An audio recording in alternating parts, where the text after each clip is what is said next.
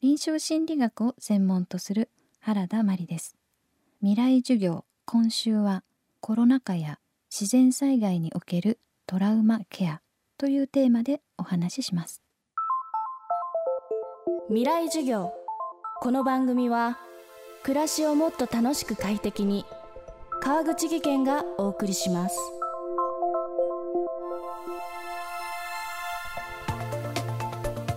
未来授業。今週の講師は玉川大学教育学部教授で臨床心理学を専門とする原田真理さん。臨床心理士としては精神分析を専門とし心の専門家として心療内科の現場で働きながら1995年の阪神・淡路大震災では現地に赴き以降自然災害での心のケアにも積極的に取り組んでいます。新型コロナウイルスによる長引くパンデミックは私たちの心に多くの影響を与えています。大規模イベントや行事の中止リモートワーク休校休園コロナ疎開。環境の変化や先の見えない状況行動の不自由さの中で無意識のうちに緊張を強いられているはずです。しかし目に見えない心は目に見える形でサインを出していることもあるのです。未来授業1時間目。テーマは無意識による目に見えるサイン。20世紀の初めにジークムント・フロイトという人があの無意識という概念を提唱したんですけれどもどうして無意識を発見したかというと失策行為っていうんですけれども、まあ、しくじり行為のようなことで現代で言うと例えば LINE とか メールとかそういうもので誰かの悪口を別の人に言おうとした時になぜか本人に送ってしまったっていうこれ心当たりのある方はいらっしゃると思うんですね。また逆に全員に連絡をしなきゃいけなかったのに誰か一人をなぜか入れ忘れてしまったとかこれ全く逆側なんですがそういうことあると思うんです。これは一般的にはまたまたまそうしてしまったと考えるんですけれども精神分析ではこれは無意識からの、まあ、仕業だというふうに考えて最初に言った例の悪口を言ってしまうその人に送ってしまったというのはやはりその人に実は悪口を伝えたいと思っている気持ちの表れというふうに考えます。で後者の例の方ですねその一人だけなぜか連絡先から抜いてしまっていた知らないうちに。でまあごめんなさいっていうことになるんですがそうではなくその人には知らせたくないその人には来てほしくないこういうふうなあのその人の無意識が現れてきているっていうこういうのを失策行為っていうんですね。そういうようなあの無意識っていうのを考えていくのがあの精神分析の一つであります。無意識は失策行為以外にも目に見える形でサインを出していることがあります。このサインにどんなメッセージが込められているのかを考えれば目に見えない心の理解につながると原田さんは言います。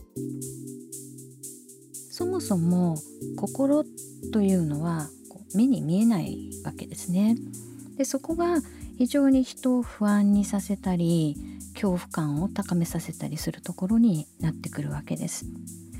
例えば血だらけだったり、まあ、傷口が開いていれば「あどうしたの?」というふうにこう声をかけたりすることができるんですけれども心というのは見えないために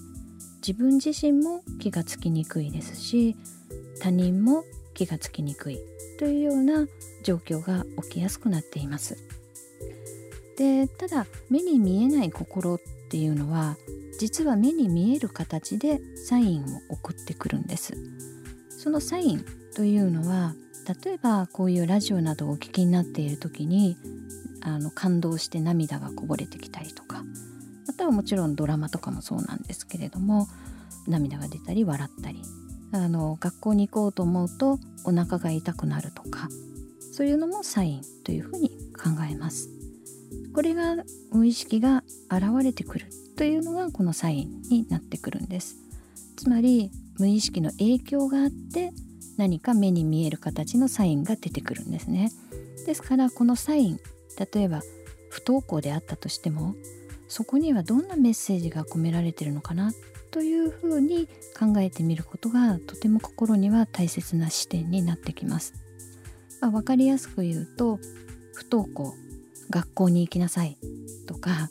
お腹が痛いじゃあトイレ行きなさいみたいなその対症療法のようなことではなく学校に行きたくないまたは行こうと思うけど行かれないじゃあこの不登校にはどんなメッセージが込められてるんだろう。簡単に言うとなぜ行かれないのかなっていうことをよく考えてみるっていう。そういうことが無意識へのアプローチにもなりますし心目に見えない心の理解ということになっていくんです。未来授業今週の講師は臨床心理学を専門とする原田真理さん。テーマは無意識による目に見えるサインでした。明日は自然災害やコロナによるトラウマと PTSD というテーマでお送りします。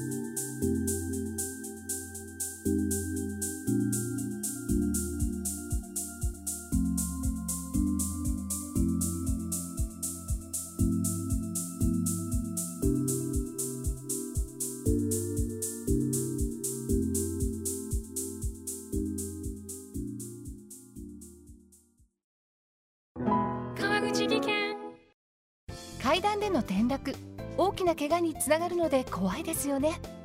足元の見分けにくい階段でもコントラストでくっきり白いスベラーズが登場しました。皆様の暮らしをもっと楽しく快適に。川口技研のスベラーズです。未来授業。この番組は